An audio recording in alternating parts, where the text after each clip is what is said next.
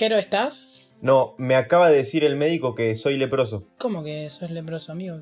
¿Estás bien? Sí, no, sí, soy de Newells. Ah, ok, está perfecto.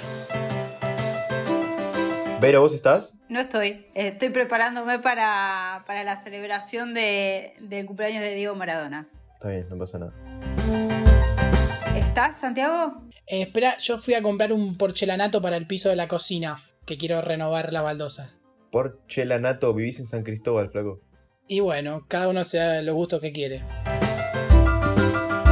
Ahí va, largamos. Eh, episodio número 2, con invitado de la segunda tanda. Hoy presentás vos. Estamos con Verónica Brunati, periodista de lo más grosso de, de todo el país. Trabaja con la selección hace más de 15 años y tiene en su mochila dos mundiales y cinco Copas Américas, ni más ni menos. Vero, ¿cómo estás? Hola, ¿qué tal chicos? ¿Cómo están? Todo muy bien por acá, a pesar del confinamiento. Como podemos, la Un como gusto, podemos. Como un gusto podemos. tenerte, eh, hablar, hablar con vos. Mandamos las preguntas de una, así. Preguntas incorrectas, ¿querés arrancar vos o arranco yo? Arrancá vos si querés, como quieras. Arranco yo. Mis cinco Dale. preguntas para que respondas incorrectamente son: ¿Qué hubieras sido si no eras periodista? Azafata, Marca de ropa favorita. Cosiugo, Peor periodista deportivo de la historia del país. de la historia del país. ¡Guau! Eh, Mauro Viale, ¿A dónde se patea el penal? fuerte arriba. Y por último, mejor red social. Instagram. Voy yo, ¿eh? ¿Con qué profesional tenés mucha ganas de trabajar? Alejandro Fantino. ¿De qué no te gustaría ser ministro de tu país? De Agricultura. Mejor jugador del fútbol argentino. Ever Ludueña. Un lugar en el que no vacacionarías por nada del mundo, que, que no te guste. Mar de Ajó. Menotti o Bilardo. Bilardo. Epa. Uy, uy, uy. ¿Ya estabas vos, Santi? Sí. Sí. Buenísimo. Vamos al grano derecho. Me gustaría saber lo siguiente. Vos trabajás con la selección, estás al tanto de absolutamente todo. Quiero que nos cuentes cómo lo ves al equipo, al cuerpo técnico, a todo el plantel eh, de cara, bueno, primero a las eliminatorias y después de cara al mundial. Ah, para el Mundial falta mucho tiempo todavía, es una eternidad eh, lo que falta hasta 2022. Lo que veo es un equipo que tiene la dificultad de poco tiempo de trabajo, o sea, piensen que cada fecha de eliminatorias el equipo completo puede entrenarse cerca de entre dos y cuatro días nada más, porque el día después del primer partido es día de recuperación y después ya viajan para el segundo partido, entonces eso es una falta de tiempo que no te permite trabajar mucho sobre el colectivo y sobre las cosas que tiene que mejorar la selección argentina. Y después, bueno, el hecho de que todos los jugadores hoy estén en competencia y todo lo que ha sucedido con el coronavirus tiene un problema mayor que es eh, que no, no hay que dejarlo de lado, que es eh, la ausencia de público, que eso le quita motivación al Claro. futbolista para, para desempeñarse en la cancha y por otro lado lo- los inconvenientes propios de, de cuando empieza la competencia, que hay jugadores que, que empiezan a lesionarse. Y encima, al estar la renovación, como que no hay un- unos 23 fijos. Ahí tiene que ir Sí, probando. Yo creo que, que están, yo creo que esos 23 más o menos están, hay una, hay por lo menos una base, no sé si 23, pero por lo menos hay una base de cerca de entre 11 y 15 jugadores que se vienen repitiendo en todas las convocatorias de, de Leonel Scaloni, me parece que hay puestos en, la- en los cuales el entrenador los tiene bastante claros, sobre todo el puesto de arquero creo que lo termina definiendo Armani en la última convocatoria, al respaldarlo sin tener mucha actividad frente a la actividad que tenían los arqueros, sobre todo los europeos, el caso de Emiliano Martínez y Muso, ahí me parece que él define que Armani es su arquero. Eh, te diría que hay dudas en la dupla de centrales. Si bien Martínez Cuarta es el que viene mejor y con, con mejores actuaciones, y, lo- y el, y el lateral derecho, sobre todo, no está claro todavía si va a seguir siendo Montiel, si va a volver a probar a Casco, qué va a pasar cuando vuelva Renzo Sarabia. El, el izquierdo sí, que es el caso de Tagliafico, y después el medio campo Eh, en la última convocatoria se lesionó Giovanni Lochelso, pero uno pensaría que Giovanni Lochelso y Leandro Paredes, que fueron los mediocampistas en la Copa América, continúen. Ha utilizado a Marcos Acuña como volante por izquierdo, a Rodrigo de Paul como, como volante por derecho. Después los tres de arriba me parece que, ya está. De Lionel Messi es eh, Lautaro Martínez, en este caso ha probado eh, aprobado en alguna oportunidad con Paulo Dybala. Em, yo creo que cuando vuelva el Kun será el Kun o habrá que ver si sigue probando con, otra clase de jugadores como puede ser Alario que está con una gran actividad o Giovanni, eh, Giovanni Simeone por ejemplo. La verdad que Argentina en, en delanteros me parece que es lo que mejor tiene, lo que a mí no me termina mucho de cerrar es cómo conforma el mediocampo y no te termina de convencer por los jugadores en particular, o sea, porque no son capaces de tu agrado, o porque pararías otra formación capaz directamente, en vez de un doble 5, 3 en el medio. Yo, lo que pasa es que a mí, por ejemplo, el partido, el primer partido de Argentina frente a Ecuador, me parece que, hubo su, superposición de tareas eh, entre los mediocampistas. Entonces, por ejemplo, Argentina perdía mucho eh, en las salidas por los costados, como que el equipo quedaba como, como trabado en el mediocampo sin tener... Por izquierda más que nada, Sobre todo por izquierda, por el lado de Acuña. Eh, no estaban muy claras las funciones, entonces había superposición de jugadores y eso, al no estar bien definidas las tareas y, las sociedades, me parece que, Argentina desperdiciaba la chance de, de romper por sorpresa por ese sector. Pero bueno, también tiene que ver con la falta de, trabajo, ¿no? La falta de, de, tiempo de trabajo tampoco es que a mí me encantó el mediocampo de Argentina, lo que vimos de Giovanni Lochelso y Leandro Paredes en la Copa América. Yo creo que todavía Argentina no encuentra ese, ese ecosistema para tratar de aprovechar mucho más a Lionel Messi. Me parece que Argentina por momentos sigue siendo un equipo muy previsible. Con Ecuador, por ejemplo, Lautaro Martínez quedó completamente aislado, le faltaba movilidad de mitad de cancha para adelante y a Argentina le costó mucho romper el cerrojo de un Ecuador que ni siquiera era un Ecuador con, con, grandes figuras, digamos, de, las selecciones de Ecuador. Ecuador está en un recambio importante y, la realidad es que no, es, no fue un gran equipo. Entonces, a mí me parece que hay, hay un trabajo táctico, técnico, que todavía el entrenador tiene que hacer. Yo eh, vuelvo al 11 titular y a la saga central. Viste que Martínez Cuarta, eh, a ver, no es, no es pasarela ni Beckenbauer, pero mal que mal se va afianzando. Y a vos particularmente, ¿quién te gustaría que la acompañara? Bueno, a ver, en la actualidad podés utilizar a Otamendi, si estuviera bien Pesela también podría, podría estar Pesela, podrían volver a citar a Fede Fernández que está en una también en un gran momento en la Premier League en el Newcastle. Eh, y tiene 31 años, o sea, todavía es un jugador que, puede ser convocable. Después en el fútbol argentino es un puesto que, le está costando a la selección argentina. Y más que nada jóvenes para que cumplan con el recambio. Sí, podría ser Senesi también, podría ser Senesi que encima es, eh, que es eh, un central zurdo también, habría que ver. Yo quiero ir un poco para atrás y preguntarte cómo llegaste hasta donde estás ahora, a haber cubierto todo lo que dijo Santi, que si me pongo a repetir, los oyentes me van a matar. En realidad, yo sabía que no iba a conseguir eh, poder cubrir selección argentina, ni hacer mundiales, ni Copa América, si yo apostaba a, empezar a trabajar en medios tradicionales en la Argentina. Eh, ¿Por qué? Porque es un espacio que no se le da a las mujeres, está bloqueado para las mujeres. Entonces, eh, yo cuando empecé a trabajar en el periodismo, empecé colaborando de manera freelance con agencias del interior del país y con medios internacionales. Entonces, el trabajar para diferentes medios internacionales me daba a mí la posibilidad de tener distintos trabajos con moneda extranjera que me permitieran solventar los, los gastos de estos viajes. Y la verdad que siempre lo tuve muy claro. Yo tenía muy claro que quería quería cubrir selección argentina, quería cubrir grandes eventos y fui desarrollando una carrera con esos objetivos. Y trabajé para el diario Marca desde el 2005, trabajé para revistas internacionales como Soul Food, Futbolista, eh, Football Life, colaboré con, medios internacionales como la BBC, The Guardian, el diario de Sun, incluso escribí para el diario de Sun, eh, medios de China también.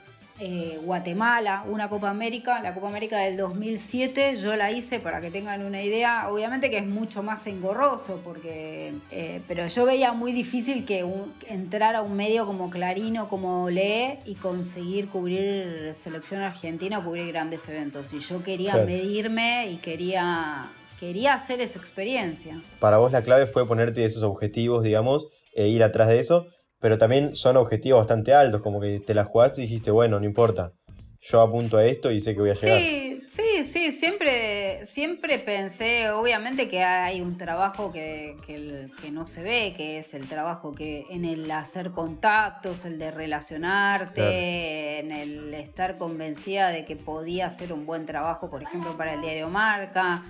Eh, el es muy importante el tema de, estar bien contactada. Si yo te dijera, bueno, ¿cuáles son mis atributos como periodista? Bueno, para mí mi agenda es uno de los principales atributos, o sea, la capacidad de, relacionarme con, con, gente de distintas nacionalidades y trabajar con gente de distintas nacionalidades. Y después eh, siempre lo tuve claro, o sea, no, no había lugar para las mujeres, era muy difícil, no había prácticamente en televisión. Al día de hoy la verdad es que no hay mujeres cubriendo selección argentina, es un caso completamente excepcional lo de Ángela Lerena, esa posibilidad. Eh, las dos mujeres que más cubrimos selección argentina, que son Marirro Varela, que lleva más de 20 años cubriendo selección argentina, eh, y yo nunca tuvimos una posibilidad de esa magnitud.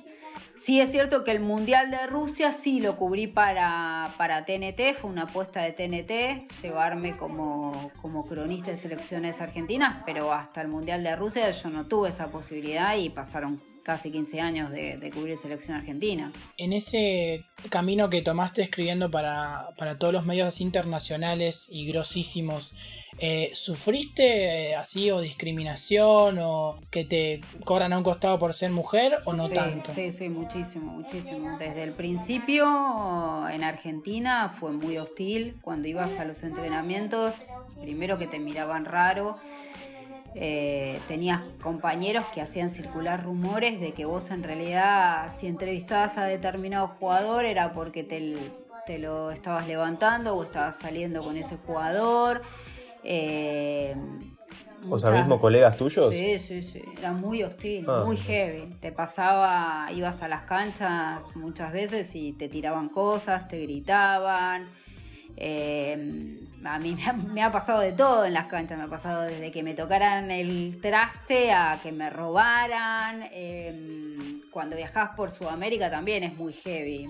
he, sufrido acoso, he sufrido abuso en los trabajos. Muchas veces eh, te toca que tenés jefes que se te insinúan, entonces eh, te extorsionan con esto de que si salís con ellos o o tienen la picardía esta de, bueno, si querés llegar un poquito más lejos, porque no vamos a cenar? Y te, y te tratan de, llevar por ese lado. Eso te pasa con, jefes, con, dirigentes, eh, más que nada. no me ha pasado con protagonistas directos del fútbol, ¿no? No, no me ha pasado con jugadores ni con entrenadores, pero sí me ha pasado tener que, que cinturear con con dirigentes, con jefes, con productores. Eh, eh, y, al día de hoy lo vivo, al día de hoy, o sea, yo he, tenido muchas situaciones de, incluso de violencia y de maltrato por, por, ser mujer. Eso es un desastre, eso lo hablábamos con, con una, ya tuvimos una periodista deportiva o en vías de desarrollo, como dice ella, que es joven y que por suerte todavía no le pasó, pero tiene 19 años. Entonces está bueno que no es que como a Mar se llama Martina, como a Martu no le pasó, de repente no pasa, ¿no? No, puede ser que no le pase, puede ser que no le pase. Después también en la televisión tenés exigencias estéticas muy fuertes, es muy evidente Claro, que no llegás a- que no trabajás en televisión si no tenés, si no respetás ciertos parámetros, te obligan a vestirte a lo mejor de alguna manera particular. Eh, yo estoy muy en, en desacuerdo con eso. Y después, eh, la realidad es que no hay tantas mujeres trabajando en el periodismo deportivo eh, y viviendo el periodismo deportivo. Realmente somos muy pocas y, y te diría casi no hay mujeres en las redacciones de los diarios, prácticamente no hay mujeres en las radios hablando de deporte, en la televisión. Es cierto que en ESPN hay una apuesta importante por las mujeres, pero también, digamos, las mujeres están en la conducción, las mujeres no prácticamente no ocupan lugares de opinión, muy poquitas. eh, ahora está todo el fenómeno de Morena, pero, digamos, si vos mirás en general, entre una mujer y un hombre eligen a, uno, eligen a una mujer, digamos, ese es un fenómeno bastante nuevo. Hay un recorrido largo para hacer. Hay una mujer por cada cinco hombres y eso es nefasto Sí, que, que yo- funcione así. sí, incluso te diría que menos. Incluso te diría que Menos, menos. sí. Sí, porque ni siquiera es que en todos los programas hay una mujer. No, no, pero además, sí, pero además, pri- primero que yo estoy completamente en desacuerdo con que el periodismo deportivo en la Argentina sea, es eh, solo y absolutamente periodismo de debate de fútbol, ¿no? O sea, en realidad es debate de fútbol, ni siquiera muchas veces es periodismo, es periodismo en sí mismo. Y después Sí, es gritemos de fútbol. es gritismo de fútbol, tal cual. Eh, y después, más allá de eso, y hay una precarización muy grande y hay, y hay pocas mujeres. eh, y, es- y está también mu- mucho más, con- eh, está muy concentrado el tema de la prensa en la, Argent- en la Argentina. Pero bueno, es cierto que cuando yo empecé en el periodismo era imposible para una mujer eh, prácticamente entrar en torneos. Digamos, Claro. eh, estaba, las mujeres que estaban en torneos, no sé, tenían unos estándares de belleza que eran inaccesibles. Y además la mujer Claro. estaba puesta en un lugar de, de conducción. Digamos, prácticamente no había mujeres cronistas. Ujú. Teise mismo. Teise mismo, vos ves las mujeres eh, o presentan el tiempo o son conductoras de noticiero. Estamos muy lejos en Argentina todavía de, de esa apertura que de, de inclusión. ¿Quién te hubiese gustado que agarrara la selección después de San Paoli? A mí me hubiese gustado que realmente hubiese un proyecto de selecciones argentinas. Para mí, un entrenador recién recibido, acompañado por entrenadores que recién están haciendo su camino, no puede ser un proyecto de selecciones argentinas. Pero bueno, esto es el proyecto que, que eligió la AFA. En realidad es un proyecto basado en resultados. Eh, no en, un trabajo a largo plazo de desarrollo, de escauteo de jugadores en el interior del país, de formación. Es cierto que, eh, que lo están haciendo quizá mejor de lo que esperábamos, pero tampoco tenemos una evaluación general. Digamos, a los entrenadores tam- también se les paga poco. Eh, para mí la selección argentina es un lugar de excelencia y en realidad debería haber un proyecto en el que eh, en el, en el cual no estuviese atado a los resultados. O sea, Leonel Scaloni continúa porque está consiguiendo buenos resultados, pero en realidad la selección argentina es eh, una parte de un proyecto general del fútbol argentino. La, la- la selección argentina no se explica sin el trabajo formativo en los otros clubes, sin un proyecto a largo plazo de, bueno, ¿qué queremos del torneo? ¿Qué queremos del fútbol argentino? ¿Cómo hacemos para mejorar la calidad del futbolista argentino? Eh, es lo que se pudo. En cuanto a entrenadores, y a mí me hubiese gustado que, hubiese entrenadores mucho más preparados, no sé, Miguel Russo, si querés, eh, y que él sea la piedra de un proyecto, digamos, que incluyera todas las divisiones juveniles. eh, algo parecido a lo que se hizo en su momento con Peckerman, que empecemos a mirar un poco también cómo se está trabajando afuera. Nosotros estamos muy en desventaja con cómo están trabajando hoy las grandes, las grandes potencias. Eh, por eso cada vez el margen, la diferencia entre la formación de jugadores en Sudamérica y la formación de jugadores en otros países, cada vez la brecha es más grande. Eh, con una estabilidad. A mí esto de que todo el tiempo se cambie el nombre de los torneos, la organización de los torneos, que no haya reglas claras, este, todo eso también afecta en definitiva a la selección argentina. Y eh, los Pochettino, los Simeone, digamos, para mí Scaloni tenía tiempo para llegar a la selección argentina, pero bueno, esto es lo que eligió el presidente del AFA. ¿Qué vamos a hacer? Pero para mí también eso es un modelo, porque en realidad pienso que, el lugar de selección argentina es un lugar de, excelencia, al que tiene que llegar gente que, esté, que pueda validar con sus pergaminos eh, el estar en el pre-AFA. Continuando un poco con eso que decías vos, en este último tiempo como que se fue un poco ese sentimiento de, amor a la selección, eh, hablando con, un montón de gente, me pasa que eh, yo me declaro muy hincha de la selección, porque es así, y si me preguntás, ¿ganar una Libertadores o ganar un Mundial? Te digo ganar un Mundial sin pensarlo. Y me cruzo un montón de gente que me dice que no, o que prefiere ganar la Libertadores, o como nos pasó con un invitado que nos dijo, no existe el hincha de la selección, eso es una mentira. No, no, eso es una mentira porque la muestra está en cómo la gente acompaña, bueno, ahora porque está el coronavirus, cómo acompañan las eliminatorias que se agotan las entradas para ver a la selección argentina en dos días, cómo ha acompañado la gente a la selección argentina en Copas América, en Mundiales. La Argentina ha batido récords de, de asistencia aún en momentos muy delicados económicos como fue Rusia. 40, había, En Rusia había cerca de 50.000 hinchas viajando con la selección argentina, llenando los estadios. O sea, eh, yo lo que creo en la Argentina es que lo que ha sucedido es que los jugadores de la selección argentina se van muy jóvenes, entonces no se termina de consolidar el sentimiento de pertenencia. En la época Ustedes eran, no sé, creo no sé si habían nacido todavía, pero... ¿Qué año? Yo tengo 44, pero en los 90, cuando jugó la, cuando jugaba la selección de... Cuando la selección argentina sale campeona en el 91 y en el 93, que fueron los últimos títulos eh, a nivel mayores de la selección argentina, la gente tenía otro sentimiento de identidad con, con los jugadores porque la mayoría de sus jugadores habían eh, jugado muchos años en clubes en la Argentina. No sé, te pongo un ejemplo, no sé, eh, a ver, mm, el caso de Leo Rodríguez eh, con Lanús y San Lorenzo, Diego Latorre en Racing y en Boca, Batistuta en Boca. A ver, otra figura, Canigia en su momento en River, bueno, Diego Maradona con todo lo que representa Diego. Eh, en la selección del 90, el Cholo Simeone. Después empieza a darse un fenómeno en la Argentina que es que los jugadores cada vez emigran más jóvenes. Entonces no termina de conformarse ese sentimiento de pertenencia porque los ves muy poco. Eh, en tus clubes. Mira lo que pasa con Lautaro Martínez, que se fue eh, después de haber jugado en primera división, no, sé si llegó a jugar dos años en la primera división de Racing.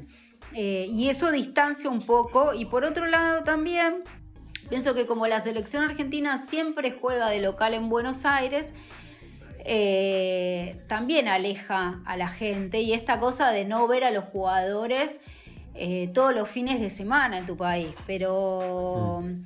Y el no, haber, el no haber sabido tampoco desde la AFA cómo romper esa, esa diferencia, esa distancia que había entre la selección y, el público. Pero bueno, es imposible comparar el sentimiento que siente un hincha por su, por su equipo, al cual lo ve jugar todos los fines de semana y entre semana que la selección. Pero igual así, yo creo que es más es mucho más un eslogan de la prensa resentida porque los futbolistas no le dan entrevistas que algo, que algo real de la gente, por esto que te digo, porque la realidad es que muchos hinchas argentinos eh, viajan con la selección argentina. Yo quiero hacer una pregunta un poco más general, si se puede, capaz que no se puede.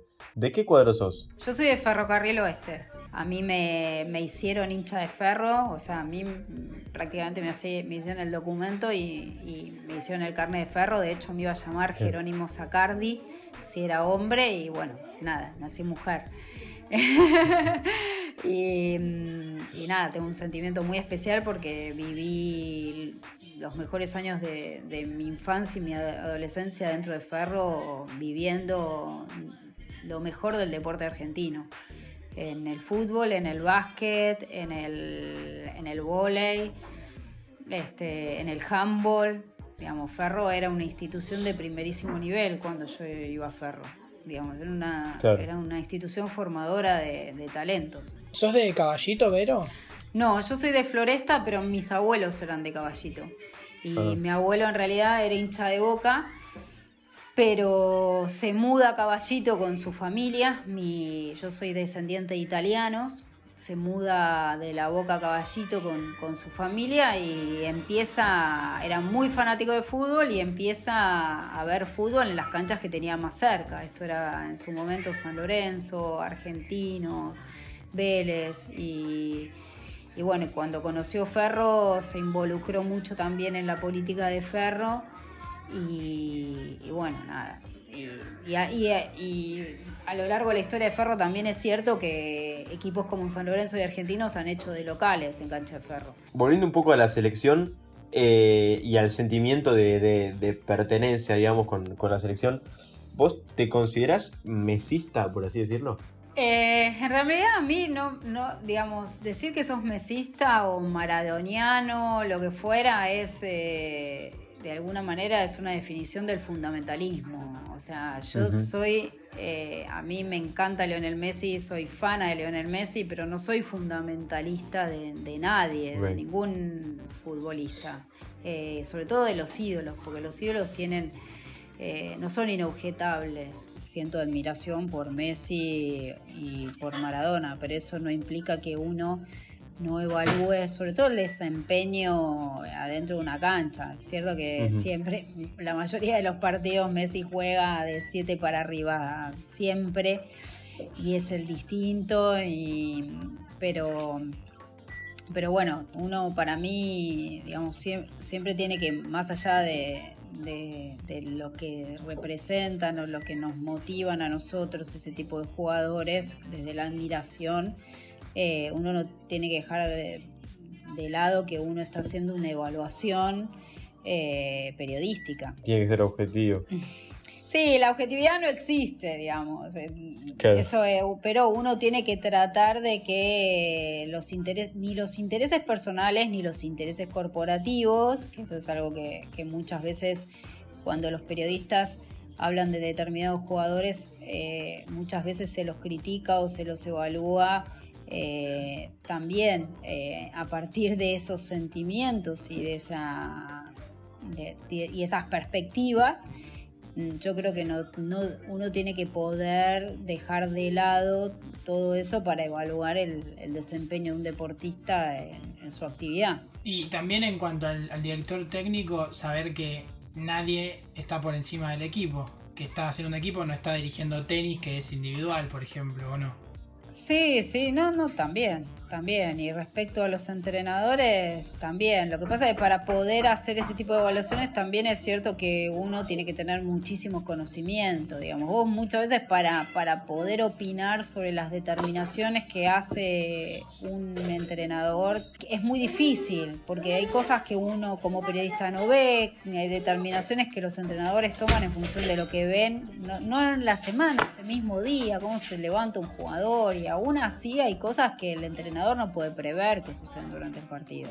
Yo, yo, yo quiero hacer una pregunta, esto no es tan futbolística, pero me, gusta, me gustaría hacerla.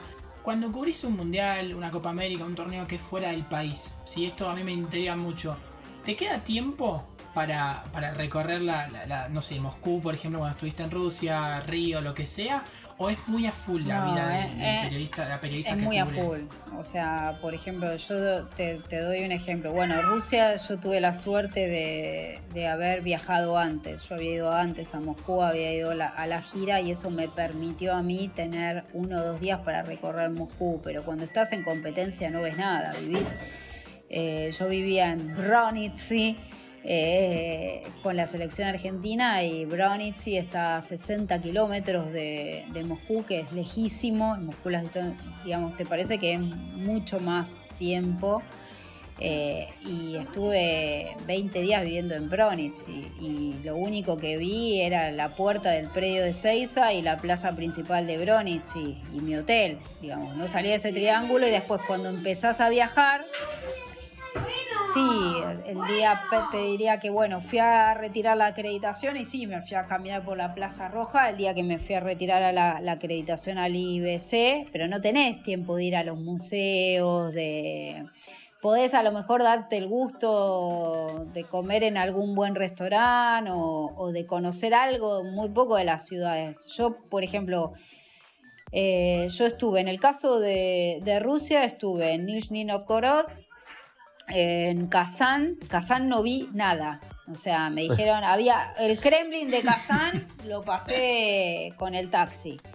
Eh, vos cuando viajás y salís, viajás con la selección argentina, entonces vos salís con selección argentina, llegás el mismo día antes que llegue la selección argentina y ya estás en, la puerta del hotel de Argentina esperando la llegada de selección argentina y no, y no, lo único que haces es a lo mejor salir para cenar. Eh, y si trabajás para televisión y tenés eh, horarios nocturnos de, de transmisión, sonaste porque no cortás y con la diferencia horaria mucho más. Eh, te diría que no, no cortás, seguís de largo. A lo mejor la gráfica te da un poco más de un poco más de tiempo. Y por ejemplo, San Petersburgo, yo me levanté a las 6 de la mañana para, para recorrer San Petersburgo, no entré a un museo y fui a recorrer la ciudad estuve 45 días viviendo en Brasil, con Copa América estuve en Venezuela, en Chile, en eliminatorias, bueno, conozco todos los estadios de, Sudamérica, prácticamente los grandes estadios de selección los conozco todos. Em, no sé, he cubierto partidos hasta en Rumania eh, o en Emiratos. Estados Unidos estuve un mes en Estados Unidos por la Copa América y la verdad que fue un privilegio. O sea, yo conocí lugares que a lo mejor no, hubiese conocido. Estados Unidos conocí las principales ciudades de Estados Unidos gracias a la selección. Pero te, miento si te digo que, no sé, estuve en Seattle y pudiste conocer todo Seattle. No, estuve en Chicago. Pero capaz, capaz te da una idea de decir quiero volver acá a conocer. Claro, bueno, Rusia ya te digo, Rusia, lo que pasa es que lo que me ayudó de Rusia es que, digamos, como se jugó, no te, cuando Argentina quede eliminada, no tenés posibilidades de volver, pues está todo colapsado. Entonces me quedé una semana más en Rusia, entonces ahí sí pude pasar un poco más por Moscú y ya te digo, yo ya había estado en Moscú, entonces ya conocía. Ah, eh, pero pero no, no, digamos, no, no tenés, no, no vas como el turista que va a ver los museos y va a ver el partido. Es muy difícil que puedas ver. Y además vivís con mucha intensidad y no querés perderte nada. Entonces, eh, no es que tu, tu, cabeza no descansa. Estás todo el tiempo pendiente de la información de selección argentina y de que no pase nada. Habiendo ya cubierto la máxima instancia del fútbol que es el mundial, ¿qué es lo que para vos o, lo que te gustaría, digamos, hacer ahora? O, repetir mundial, que también es increíble, o qué, qué, cómo te ves? Y a ver, eh, me encantaría hacer el Mundial de Qatar porque es el último Mundial de Messi, pero la verdad que a medida que va pasando el tiempo, después cuando llega la instancia previa, seguro que me empiezo a embalar de nuevo y empiezo a armar toda la logística para ir igual. Lo que, lo que tiene es que los mundiales son desgastantes, te, te rompen todo. Eh, yo en un mundial trabajás 14 horas por día, dormís muy poco, te, exigís mucho físicamente. Yo normalmente en los mundiales pierdo 5 o 6 kilos. Eh, no, sí, ¿En serio? sí, sí, sí, pierdo, pierdo de, los nervios de dormir mal. Vos pensás que muchas veces las distancias, bueno, Rusia ni hablar, pues las distancias eran enormes. Vos tenías, me pasó lo mismo en, en Brasil. En Brasil terminé haciendo 14 viajes en avión y, siempre distancias entre ciudades muy grandes, durmiendo realmente muy poco. Y después te exigís mucho a nivel inseguridad también, digamos, si, pone Brasil fue muy peligroso. Eh, Rusia no tanto, pero Brasil fue muy peligroso. Y lo que me encantaría hacer más finales de Champions. Eh, no sé si estoy en edad para Juegos Olímpicos. Me gustaría, me hubiese gustado disfrutar de un Juego Olímpico. Cubrirlos también es muy heavy. Físicamente el que te rompe más es los Juegos Olímpicos y mm, aunque no lo haya hecho, lo sé por compañeros. Y me encantaría, yo venía en un ritmo muy bueno de, de, trabajar en Premier League antes de la pandemia y me encantaría hacer Premier League. Tenía planes de ir a ver el equipo de Bielsa y bueno, nada, tengo que esperar hasta el año que viene. Encima cómo está ahora la Premier, ¿no? Sí, me encanta, me encanta la Premier, me encanta. Y me encantaría hacer final de Champions, más finales de Champions. O Eurocopa, la Eurocopa también, me encantaría la, me, encantaría ver la Eurocopa del año que viene. Ver ganar el Sevilla de nuevo. Hoy gana el Sevilla, sí. yo tuve, a ver, yo me yo hice, yo invertí mucho en hacer fútbol internacional. O sea, yo realmente me di el lujo de ver. Yo vi la final de Champions del Atlético de Madrid y, y el Real Madrid en Lisboa. Y para mí como la, final de Champions, no sé, no, no vi una final de, Eurocopa, pero debe ser muy parecido. Para mí los grandes eventos son esos, final de Champions, final de Eurocopa y Mundial. En la de Lisboa lo viste a Cristiano en su máxima expresión. Sí, no, un partido espectacular, espectacular, un partido Cristiano mil por ciento.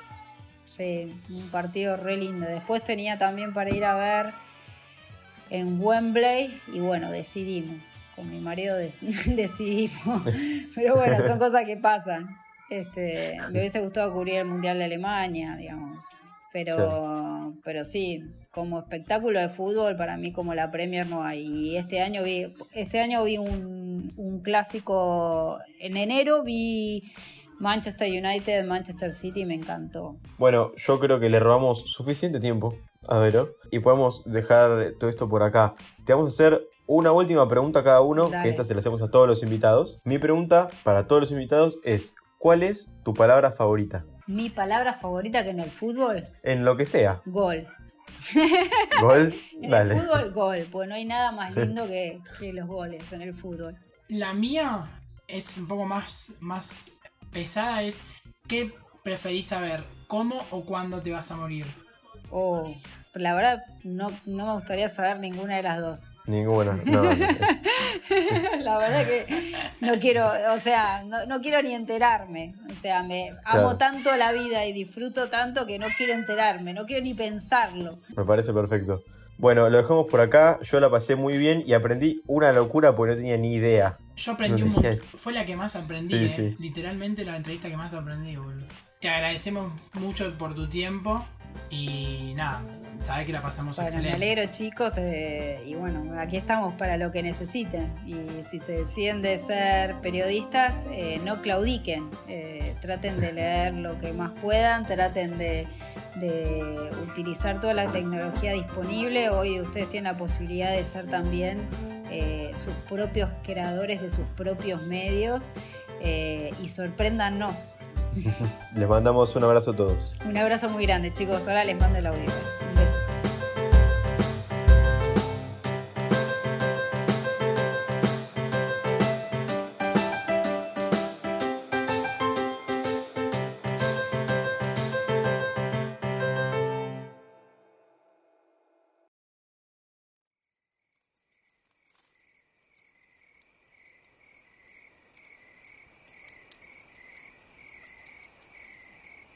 Amigo, qué locura. O sea, capítulo 16, más cuántas entrevistas habremos hecho. No sé, 7, 8. ¿Qué vamos? Casi vamos a tocar los 25 capítulos ya la semana que viene. Más o menos. Qué locura, amigo. Qué locura de laburo, ¿eh? Es increíble. Yo no, no, no, no, no, sé si no me, lo, no me lo imaginaba.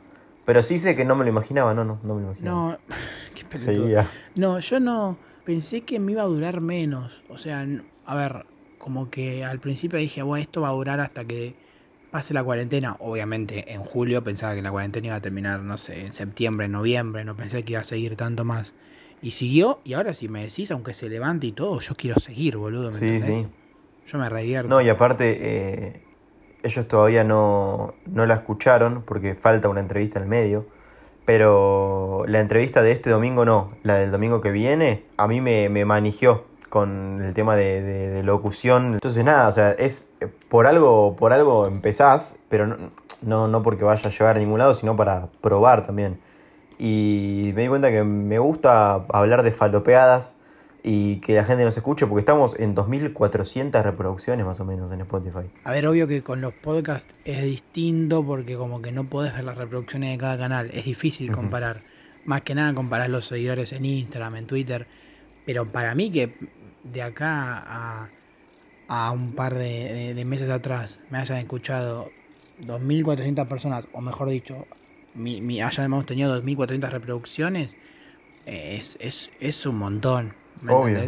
Eh, para mí, hasta hace 4 o 5 meses antes de empezar a grabar, yo no sabía ni que era un podcast. ¿Me entendés? Nunca había escuchado uno. No vamos a mentir tampoco, a ver, la realidad. Y los invitados que se vienen ahora, hay un par que, bueno, no, yo no, no- no quiero adelantar nada, pero hay un par que voy a decir, Una locura. ¿qué hace hablando conmigo este muchacho? Sí, no, una locura. Una locura. Ustedes, oidores de nuestro programa, piensen que el invitado con mayor repercusión mediática todavía no saben, no, no lo escucharon, no saben quién es todavía. ¿Qué sé yo? Eh, gracias a los que se subieron al tren desde el principio, si se quieren subir ahora, yo creo que hay lugar en el fondo. Sí, hay. Los que están en la primera fila ya sabemos quién es, ya los conocemos, ya sabemos quiénes son. Si quieren subirse ahora igual, hay lugar al fondo. Este tren va despacito, pero va. Va. Y ojalá llegue. No como el Sarmiento.